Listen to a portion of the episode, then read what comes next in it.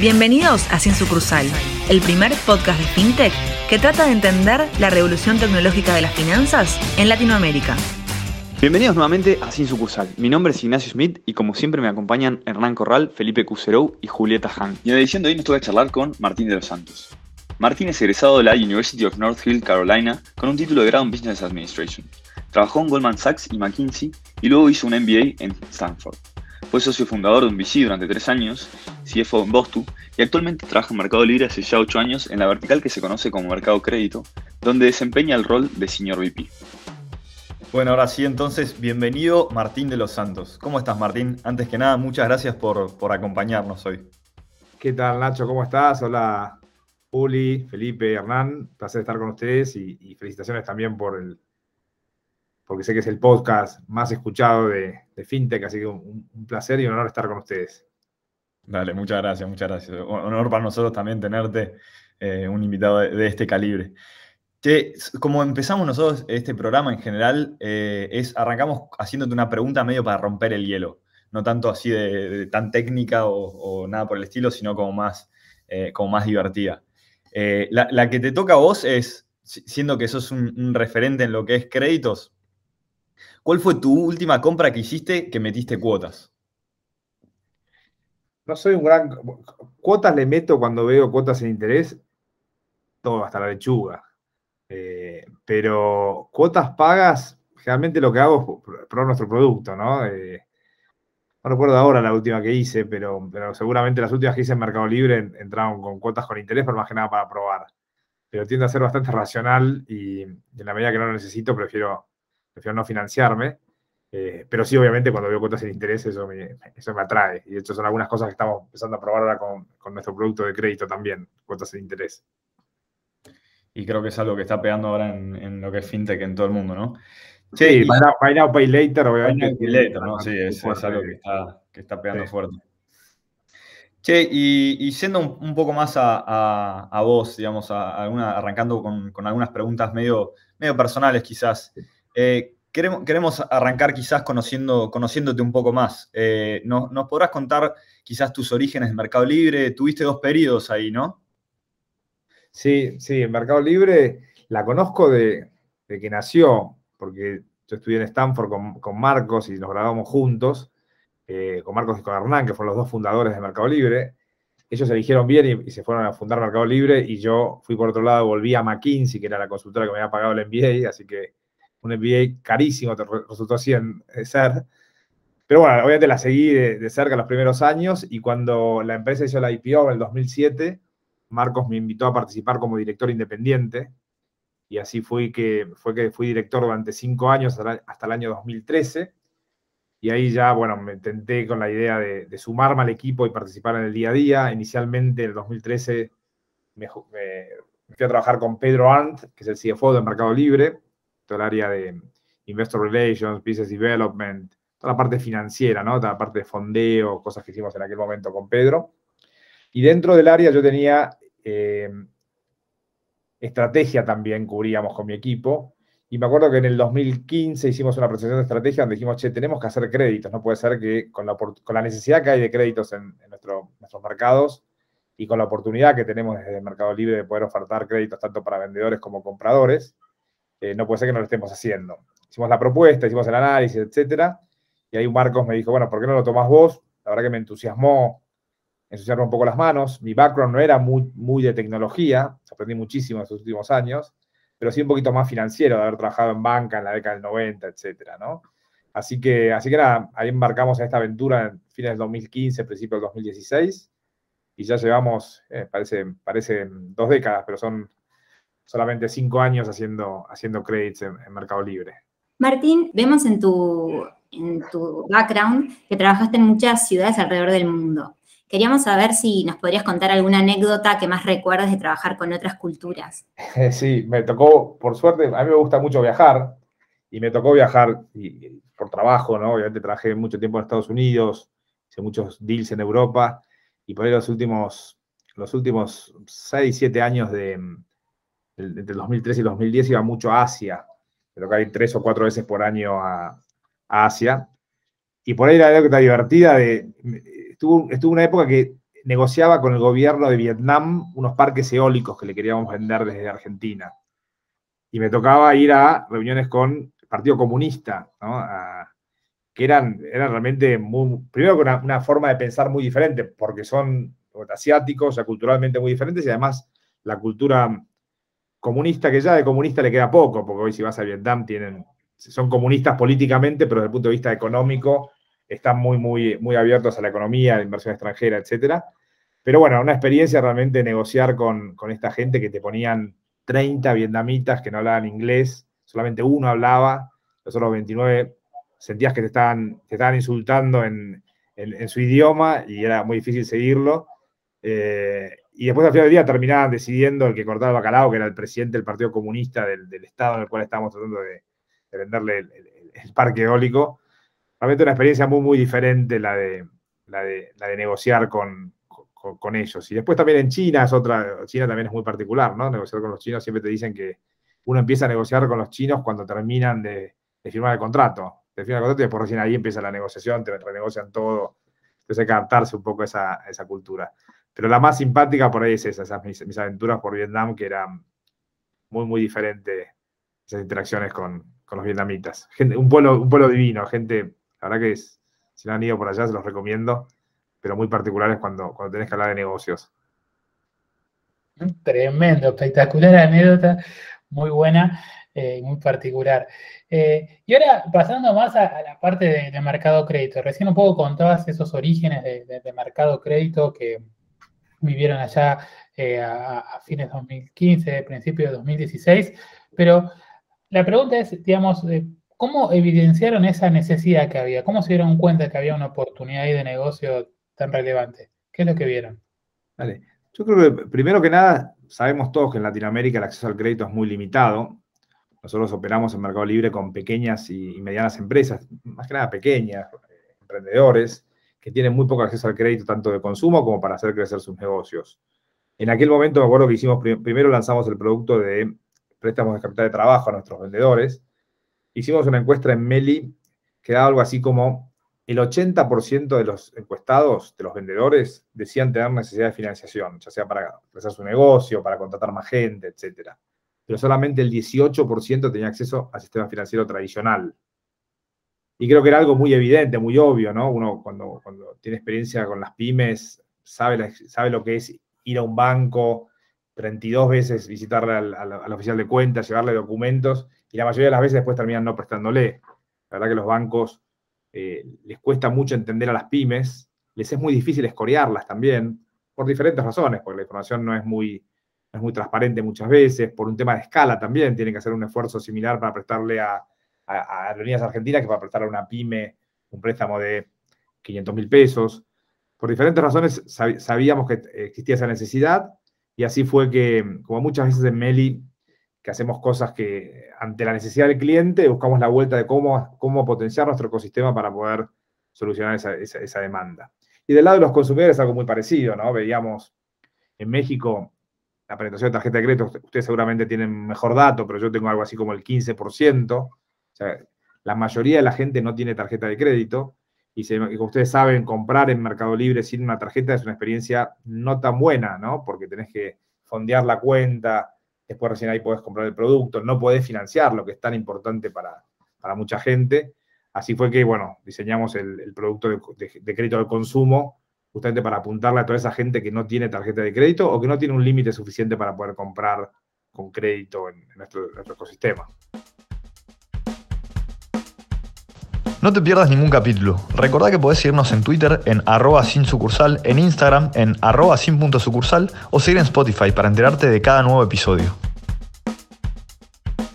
Recién hablabas un poco de algunos números del mercado y ahora está todo, justo estos días estuvo saliendo la noticia de que Mercado Libre genera seis, o generó seis empleos por, por hora en la pandemia. Quizás creo que eh, estaría bueno si, si tenés algunos números, digamos, de esa índole, pero más, más específicos de lo que es mercado crédito, digamos, de la dimensión que, ha llegado a tomar en estos tiempos. Dale. Algunos números, nosotros no, no, hacemos mucho, somos una empresa pública, no hacemos mucho disclosure de, de, números, pero a grandes rasgos, para una idea de dónde estamos hoy, hoy tenemos una cartera aproximadamente de 900 millones de dólares en, todo lo que es crédito, el poco más de la mitad viene de consumers y la otra mitad viene tanto de vendedores online, que son los que venden en el mundo, en el mundo online, no dentro de Mercado Libre, pero también que procesan pagos con Mercado Pago, o en el mundo físico, ¿no? Cada vez más tenemos vendedores que usan nuestras soluciones de, de, QR y en post, y a eso también le prestamos, eh, y también tienen una cartera importante. Del lado de los consumidores, hoy tenemos, cuando operamos en Argentina, Brasil y México, tenemos aproximadamente 35 millones de personas que, tienen la línea disponible para comprar, o sea que pueden financiar cualquier compra en Mercado Libre o mismo en un, en un, en un merchant que procesa pagos con Mercado Pago o, una compra con QR o una recarga de celular o un préstamo personal. Todos esos flujos los tienen 35 millones de personas, de los cuales 10 millones de personas han utilizado nuestro producto a la fecha. Eh, y hoy por hoy, para la unidad, tenemos aproximadamente 6 millones en cartera, que en este momento tienen, tienen un crédito activo con nosotros. Eh, por lo cual, una indicación de penetración en México, que es el país donde más avanza el crédito desde nuestra perspectiva, ya el 13% de todo lo que se compra en Mercado Libre se financia con nuestro producto de crédito justamente ahí es donde más necesidad de financiación tenía la, población, y estamos viendo un impacto muy, muy fuerte. Eh, y hoy por hoy tenemos a, en los tres países tenemos todos los flujos cubiertos, es decir, que en cualquier instancia de compra con, eh, dentro de Mercado Libre o con Mercado Pago, cuando hay una transacción de compra, pueden optar por la solución de Buy Now, Pay Later o, o Consumer Credits, como la llamamos, para poder financiar ese producto sin necesidad de tener tarjeta de crédito. Tremendo el impacto y el peso que tiene, que tiene crédito en, todo el ecosistema, la verdad. Eh, eh, deslumbra muchísimo lo, que nos comentás. Y para entender un poco más, recién nos mencionabas eh, en cuanto a la necesidad clara que, veían en, los usuarios, tanto que, compran como que, vendían en Mercado Libre. ¿Nos puedes contar un poco sobre cuáles son las características de este tipo de, usuario, ¿no? Tanto como un comercio o como un consumidor. Es gente que, digamos, está bancarizada, es subbancarizada eh, o directamente no tiene ningún tipo de cuenta bancaria. ¿Qué, tipo de perfil es? Y, si encontraron algún tipo de diferencia muy marcada entre cada uno de los países donde, donde operan. Está buena la pregunta. Yo separaría entre vendedores y compradores, ¿no? En, en, lo que es vendedores, vemos realmente, nosotros ayudamos mucho al long tail. Hay vendedores grandes en Mercado Libre, pero muchos de ellos ya tienen alternativas de financiación y, tienen, y tienen a los bancos que los cubren relativamente bien. Lo que, lo que vemos es, es, todo long tail, ¿no? que es gente que no tiene acceso al crédito. Eh, son créditos muy, muy pequeños. En promedio son créditos de no más de en promedio 3 mil dólares. O sea, tenemos créditos de 250, 300 mil dólares o un millón de dólares en algunos casos, pero el promedio es muy, muy pequeño. Le prestamos desde una empresa grande que vende Mercado Libre hasta un vendedor de frutas en la playa de Copacabana, que le podemos dar un crédito de, 100 reales en su, en su cuenta de Mercado Pago.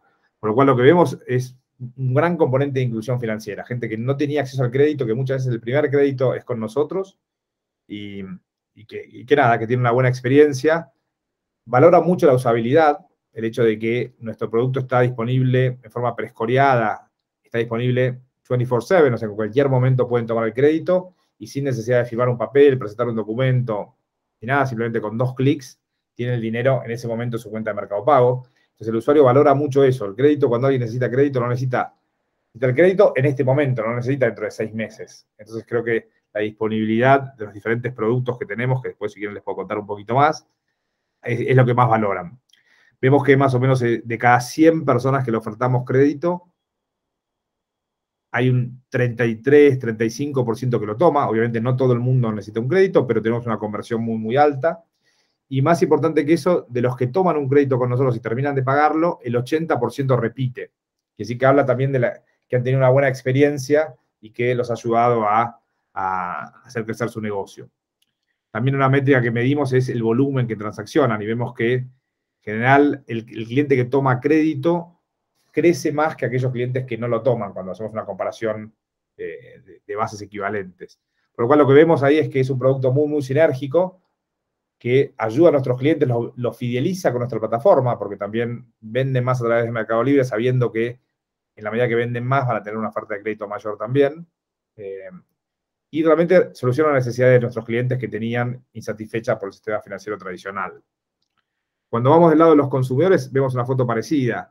Para darles una idea, por ejemplo, en, Brasil, el 50% de las personas a las que le prestamos está negativizada el sistema financiero.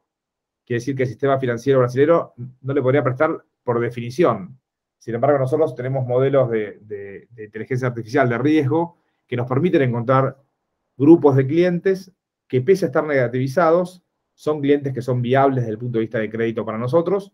Y bueno, con la estrategia que tenemos de dar líneas relativamente pequeñas iniciales y una vez que van comprando le vamos haciendo upsell y bajando la línea, bajando la tasa, perdón, eso hace que podamos trabajar con gente que de otra manera no tendría ningún tipo de, acceso al crédito.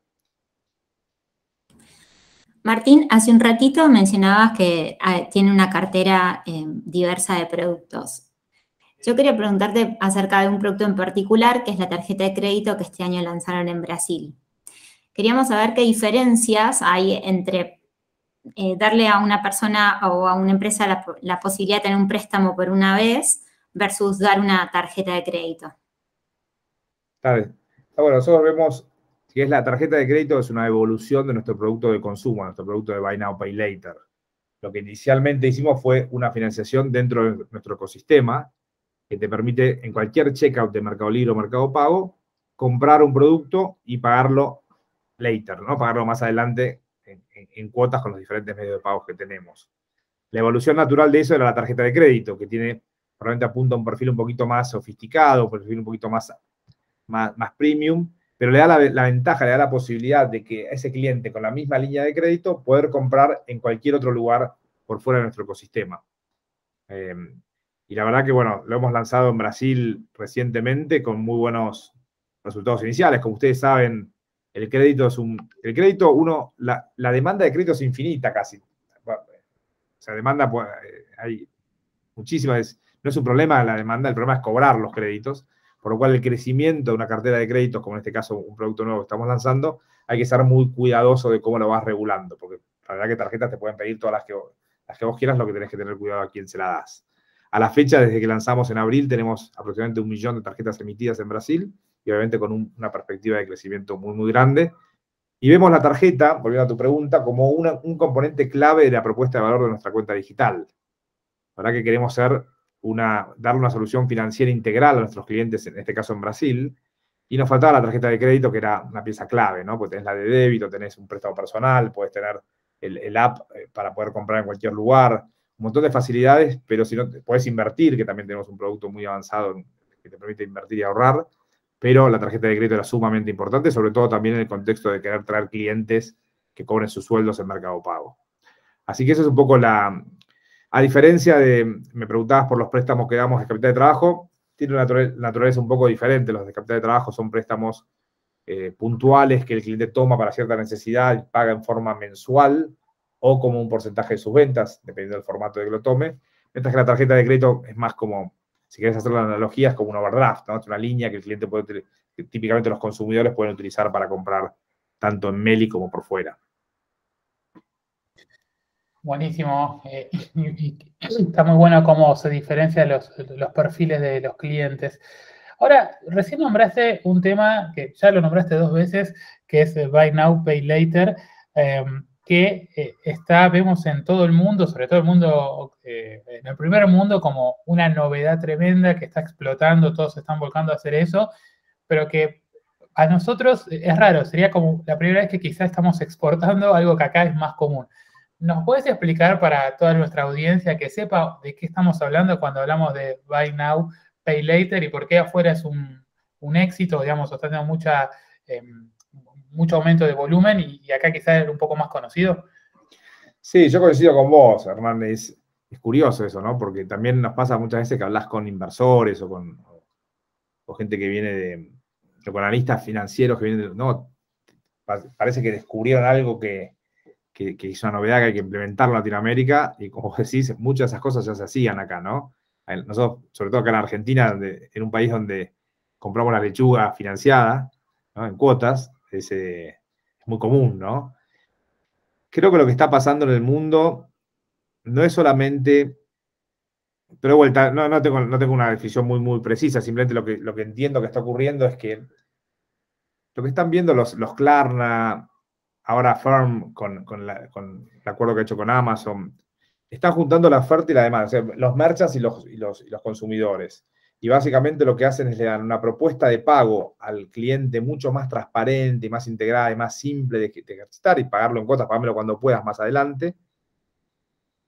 Y lo complementan con cobrarle al merchant un premium por esa facilidad, si querés, al momento del checkout. Entonces lo que hacen, lo que hizo muy bien Klarna justamente es, Klarna no le cobra al cliente, le das, por él le da seis meses sin interés, obviamente en un contexto de tasas de intereses muy bajas, como puede ser en Europa, pero le cobra al merchant por el lift que le genera por toda esa base de clientes que le trae eh, a comprar a, los, al retail, ¿no? Eh, creo que Amazon seguramente está pensando en algo similar con, con Affirm. Eh, y creo que nosotros en Mercado Libre tenemos la ventaja de partir de un ecosistema que tiene ya las dos puntas, ¿no? Entonces, nuestro producto es un Buy Now, Pay Later con interés, porque justamente en Latinoamérica tenés costos de fondeo más altos y niveles de default también según el segmento más alto, pero que en el futuro tendrá también algún formato de, eh, de sin intereses para clientes más con un, con un mejor profile o con una probabilidad de default más baja. Entonces coincido con vos en que mucho de lo que está haciendo en el mundo ya estamos bastante avanzados en Latinoamérica porque la cultura de Latinoamérica es comprar en cuotas o pagar later. Eh, pero bueno, hay muchas cosas que se pueden aprender y traer también y adaptar y customizar a, nuestro, a nuestra región. Está, buenísimo. Eh, Martín, yendo, un poco más a lo que es eh, mercado crédito en, sí, va, o, quizás algo que, que, se, que, que, ha generado mucho ruido quizás en los últimos tiempos. Muchas veces, digamos, vemos quejas de vendedores en Mercado Libre diciendo la plata se me, libera a los X días porque en Mercado Libre la usa para, para dar créditos o que hace intermediación financiera con esa plata. ¿No, ¿Nos querés ayudar a, desmitificar un poco eso, ese rumor que, viene dando vueltas a veces en, algunos críticos, que, que, en realidad no es así? por lo que entiendo, no es así.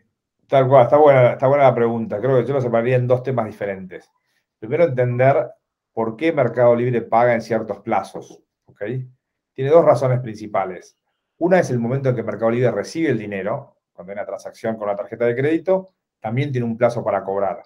Lo que nosotros tratamos de hacer es darle, si querés, el, darle el dinero lo más rápido posible al, vendedor en el contexto del tiempo que tenemos para cobrar. Y como ustedes saben, tenemos diferentes plazos de cobro según el medio de pago, etc. Entonces ahí tratamos de, idealmente, tener un float casi neutro, digamos, ¿no? respecto a la forma en la que liberamos.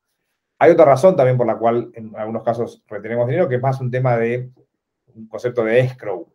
Pero eso es más para los, pequeños vendedores que todavía no tenemos tanta experiencia, que estamos protegiendo al, comprador.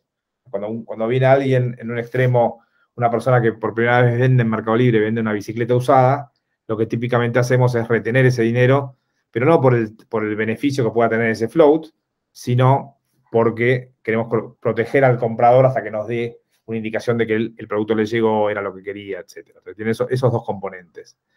Habiendo dicho eso, la otra, la otra parte de la pregunta que es intermediación financiera, eso no ocurre. Tomamos el ejemplo de Brasil. En el caso de Brasil, todo el dinero de nuestros vendedores, ya sea que se lo hayan llevado, porque que no se han llevado porque lo tienen disponible y no se lo llevaron, o porque no está disponible todavía, está encajado en el Banco Central. Por lo cual no hay, no, hay, no hay forma de hacer intermediación financiera. En el caso de Argentina lo tenemos totalmente encajado también en el sistema financiero.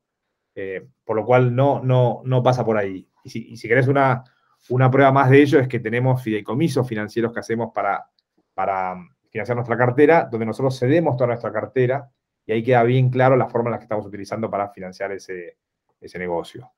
Pero obviamente que visto de afuera, entiendo por qué esas preguntas y esas, porque es difícil entenderlo desde afuera y tener el detalle de lo que está ocurriendo. ¿Querés dar, un detalle, un poco de detalle de, cómo funciona esto de, fideicomisos, digamos, de dónde sacas la plata a Mercado Libre, entonces para prestar, etcétera? Sí, claro. Nosotros cuando empezamos los negocios de crédito, los diferentes negocios, por país y por cada uno de los productos que desarrollamos, inicialmente lo fondeamos con tesorería propia de Mercado Libre, con capital de, Meli. Y eso, eso es primero para ir aprendiendo, a desarrollar los modelos y también para poder demostrar un track record a los mercados que después pasan a financiarnos. Una vez que tenemos historia crediticia, que es la mayoría de los casos, hoy tenemos todos los productos financiados por terceros, en el caso de Argentina lo que hacemos es, lo empaquetamos y hacemos emisiones de fideicomisos financieros vía la CNB, emisiones públicas, que hacemos casi ya a esta altura una vez por mes, tanto de, de, cartera de merchants como de consumers. Entonces ahí lo que hacemos es vendemos inicialmente un aproximadamente 80% al mercado financiero, típicamente son fondos de inversión o los bancos o empresas de seguros, y el otro 20% lo vendemos de forma privada, es decir, que ya tampoco lo financiamos nosotros. En el caso de Brasil y México tenemos estructuras un poco diferentes, más de largo plazo. Las colocaciones argentinas son muy cortitas, tienen un duration de 5 o 6 meses, de vuelta por la, complejidad del mercado de capitales local, mientras que en Brasil y en México tenemos lo que llamamos eh, warehouse facilities, que son facilidades de más largo plazo, 2, 3 años, de, financiación. En el caso de Brasil y México tenemos, la tenemos armada con Goldman Sachs y otra con Citibank. Inicialmente la tuvimos hace un tiempo con el BID también, que fue nuestro primer fondeo externo. Y lo que hacemos ahí también, este es un fideicomiso que lo que hace es compra todo lo que emitimos. O sea, que está fondeado por los bancos y compra todo lo que emitimos bajo ciertas condiciones de, elegibilidad que nos, ponen los bancos y eso nos permite ir creciendo la cartera con fondeo de terceros y, sin necesidad de tener que poner dinero de, Mercado Libre para hacerla crecer. No sé si ayuda la...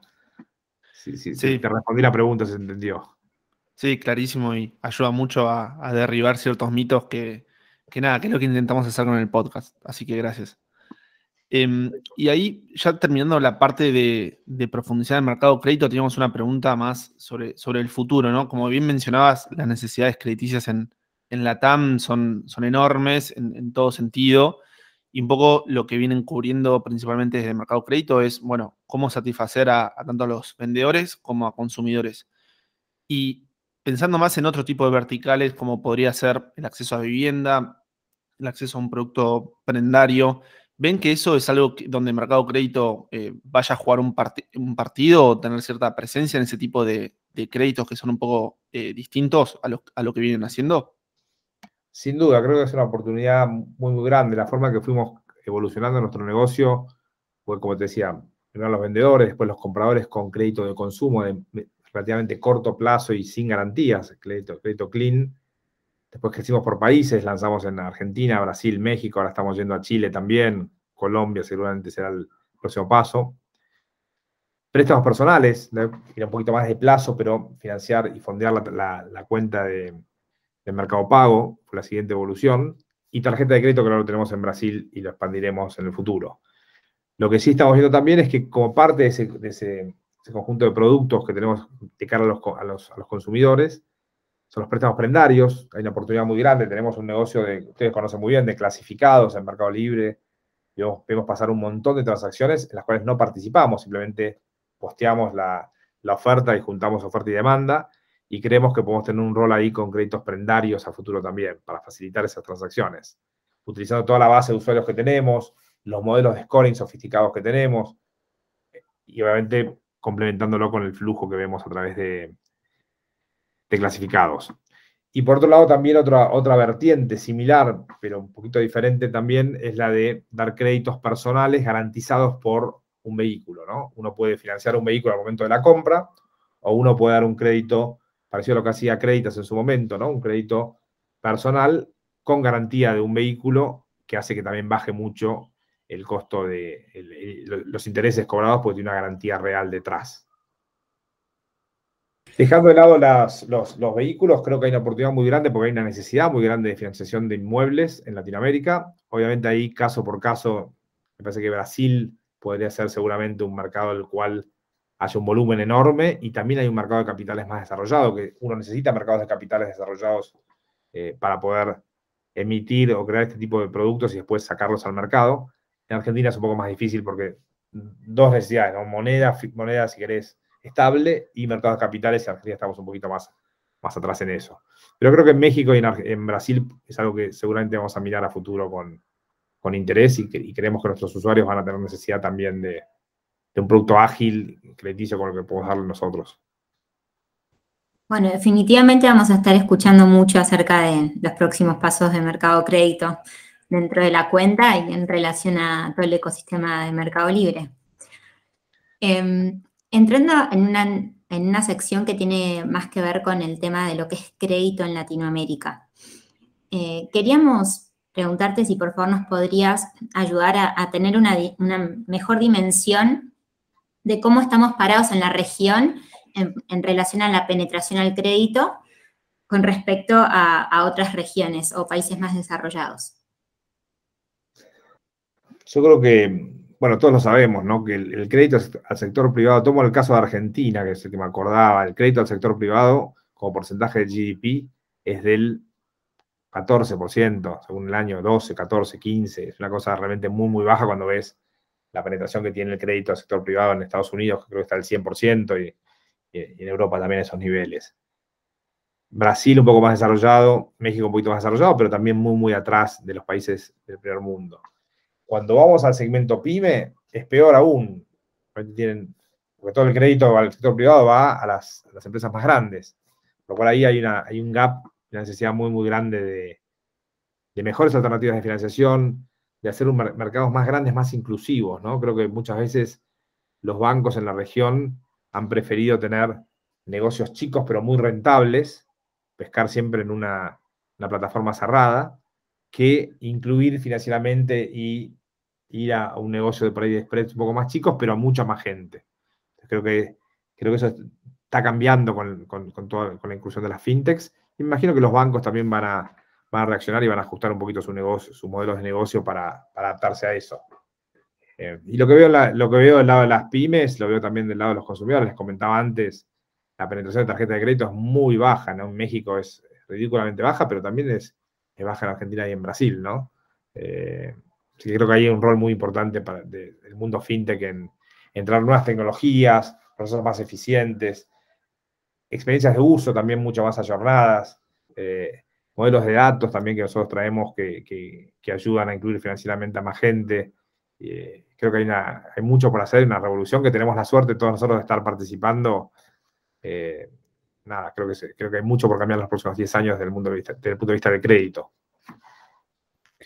Y ahí, Martín, ¿qué, ¿cuáles entendés que son las principales barreras eh, que en el contexto deberían suceder, o sea, que se deberían derribar, ¿no? O, sea, o, el inverso, ¿cuáles son las principales barreras que hoy ves para que esto no, no se expanda más rápido en la región? Yo creo que también país por país, ¿no? Creo que hay, un tema de, educación financiera importante.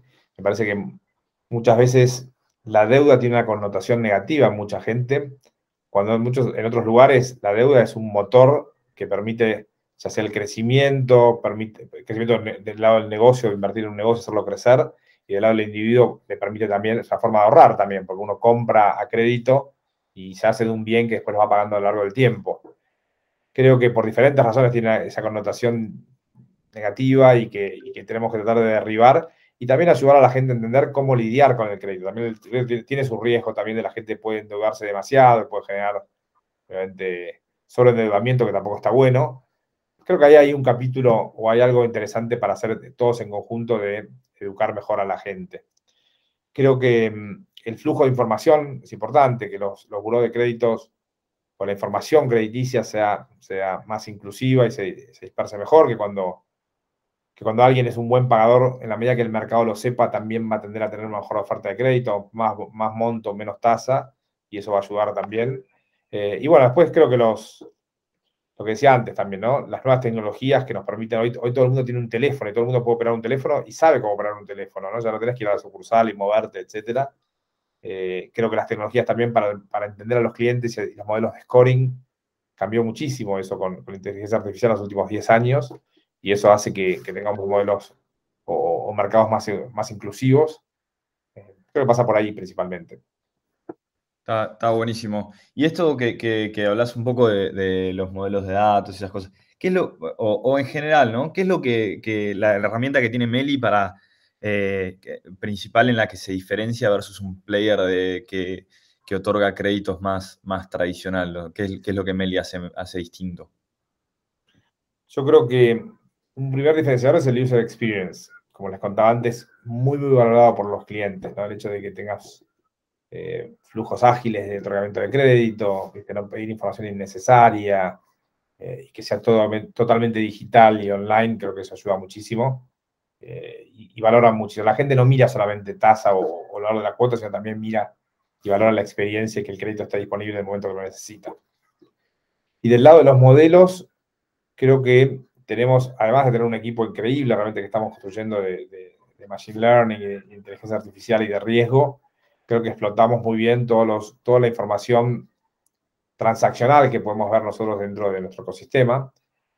Porque lo que ocurre en Latinoamérica es que al ser, modelo, al ser mercados financieros relativamente chicos, donde poca gente está incluida, cuando uno va a Buró de Crédito, el Buró de Crédito tiene muy buena información de, todos ustedes que tienen tarjeta de crédito y que operan y que tienen un prestado personal o, o prendario y que operan en el sistema. En el sistema. Ahora, el, el 70% que no está incluido, incluido me refiero crediticiamente, ¿no? Que, no tiene, que no tiene ningún tipo de producto crediticio, el buró no los conoce muy bien y por definición los califica como thin, ¿no? Como, como, entonces nadie le presta porque estás excluido. Nosotros tenemos una mirada diferente que nos permite complementar la información de buró, porque también miramos buró, pero que es todo lo que ocurre transaccionalmente. Y eso nos ayuda a, tomando riesgo, obviamente, porque, porque implica un, mayor, mayor nivel de riesgo, prestar la gente que hoy los bancos nos animan a prestarle. Pero eso, nos ayuda muchísimo. Hoy miramos, tenemos modelos de scoring que miran entre 2.000 y 2.500 variables de acuerdo al modelo. Son modelos que tratan de predecir probabilidad de default con, nuestro producto, probabilidad de default bajo diferentes circunstancias de, montos y tasas, la probabilidad de adopción también de los, de los diferentes productos, porque tenés algunos, algunos productos que si tienen baja probabilidad de adopción, preferís no ofertarlos porque seguramente tenés adverse selection ahí, te solamente los malos te toman y no los buenos. Lo cual tenemos modelos muy, muy sofisticados que creo que también hace una diferencia al momento de, incluir financieramente a gente.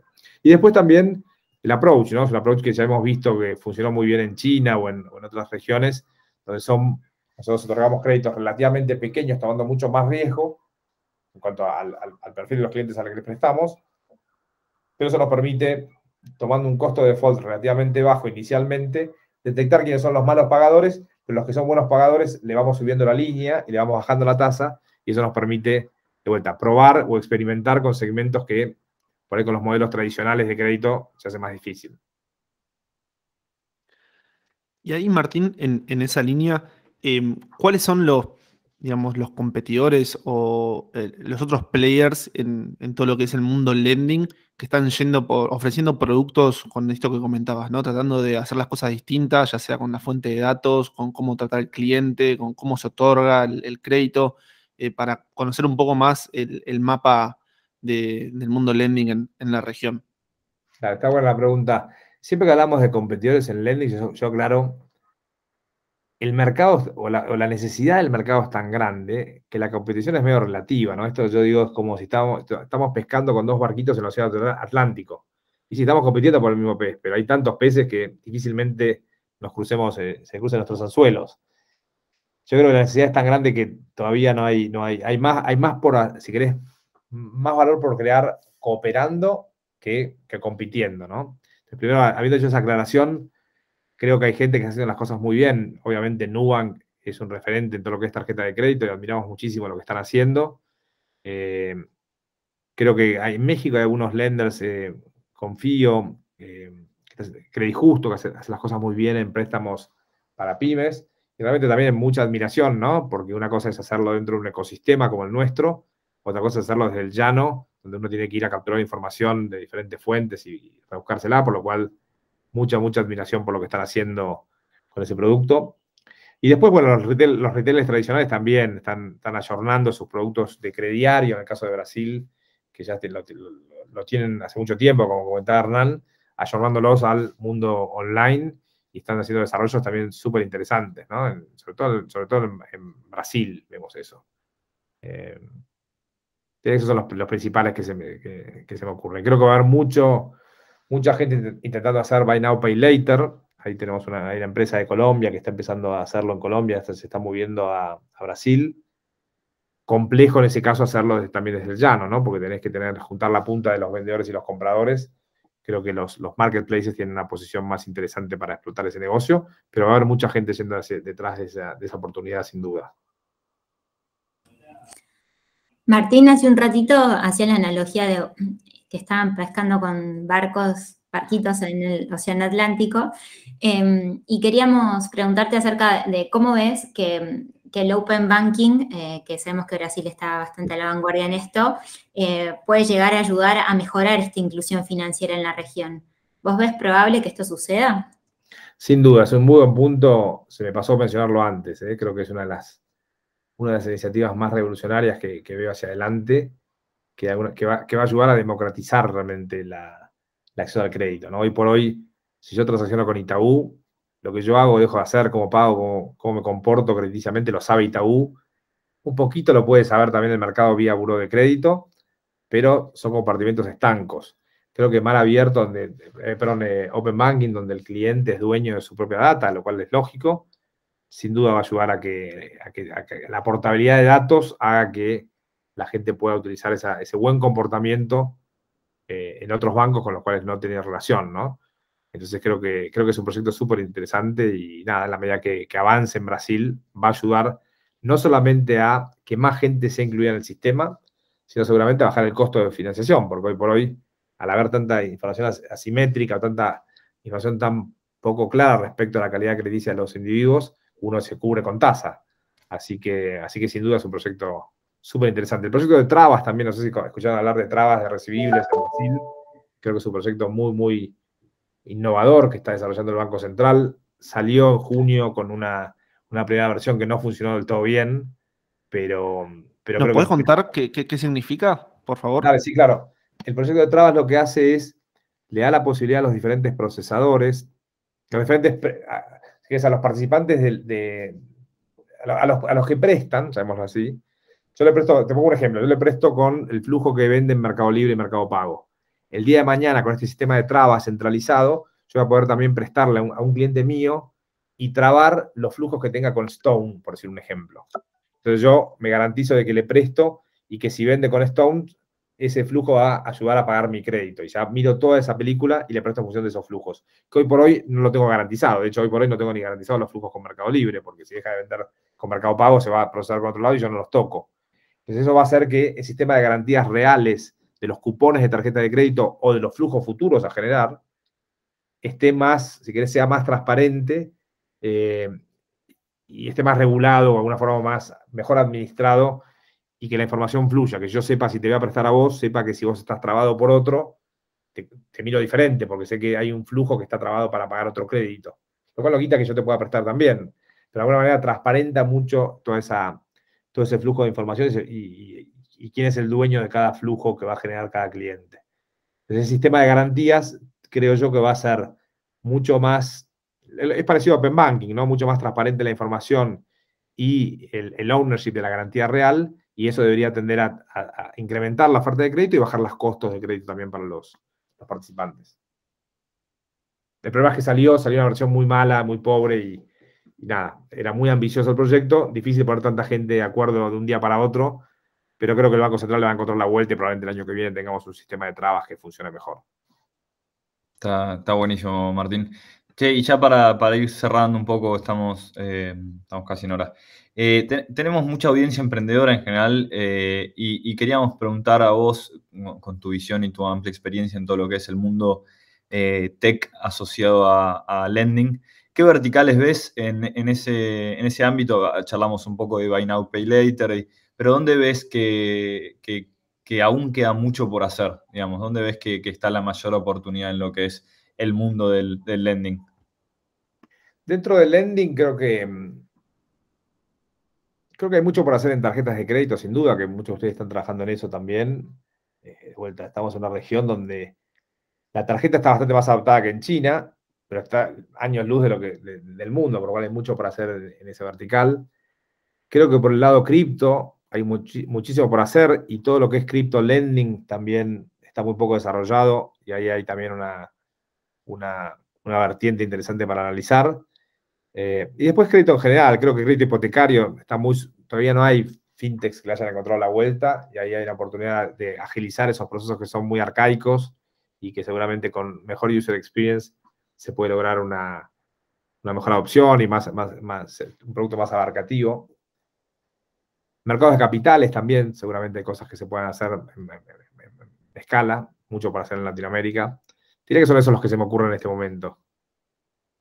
Está, buenísimo, Martín. Eh, bueno, nos queda nomás eh, agradecerte por, por haber participado. Creo que fue una entrevista súper dinámica, súper fluida y súper rica en información, así que te, te recontra agradecemos haber, habernos acompañado. La verdad que para nosotros fue, fue un gran placer. Espero que lo hayas podido disfrutar.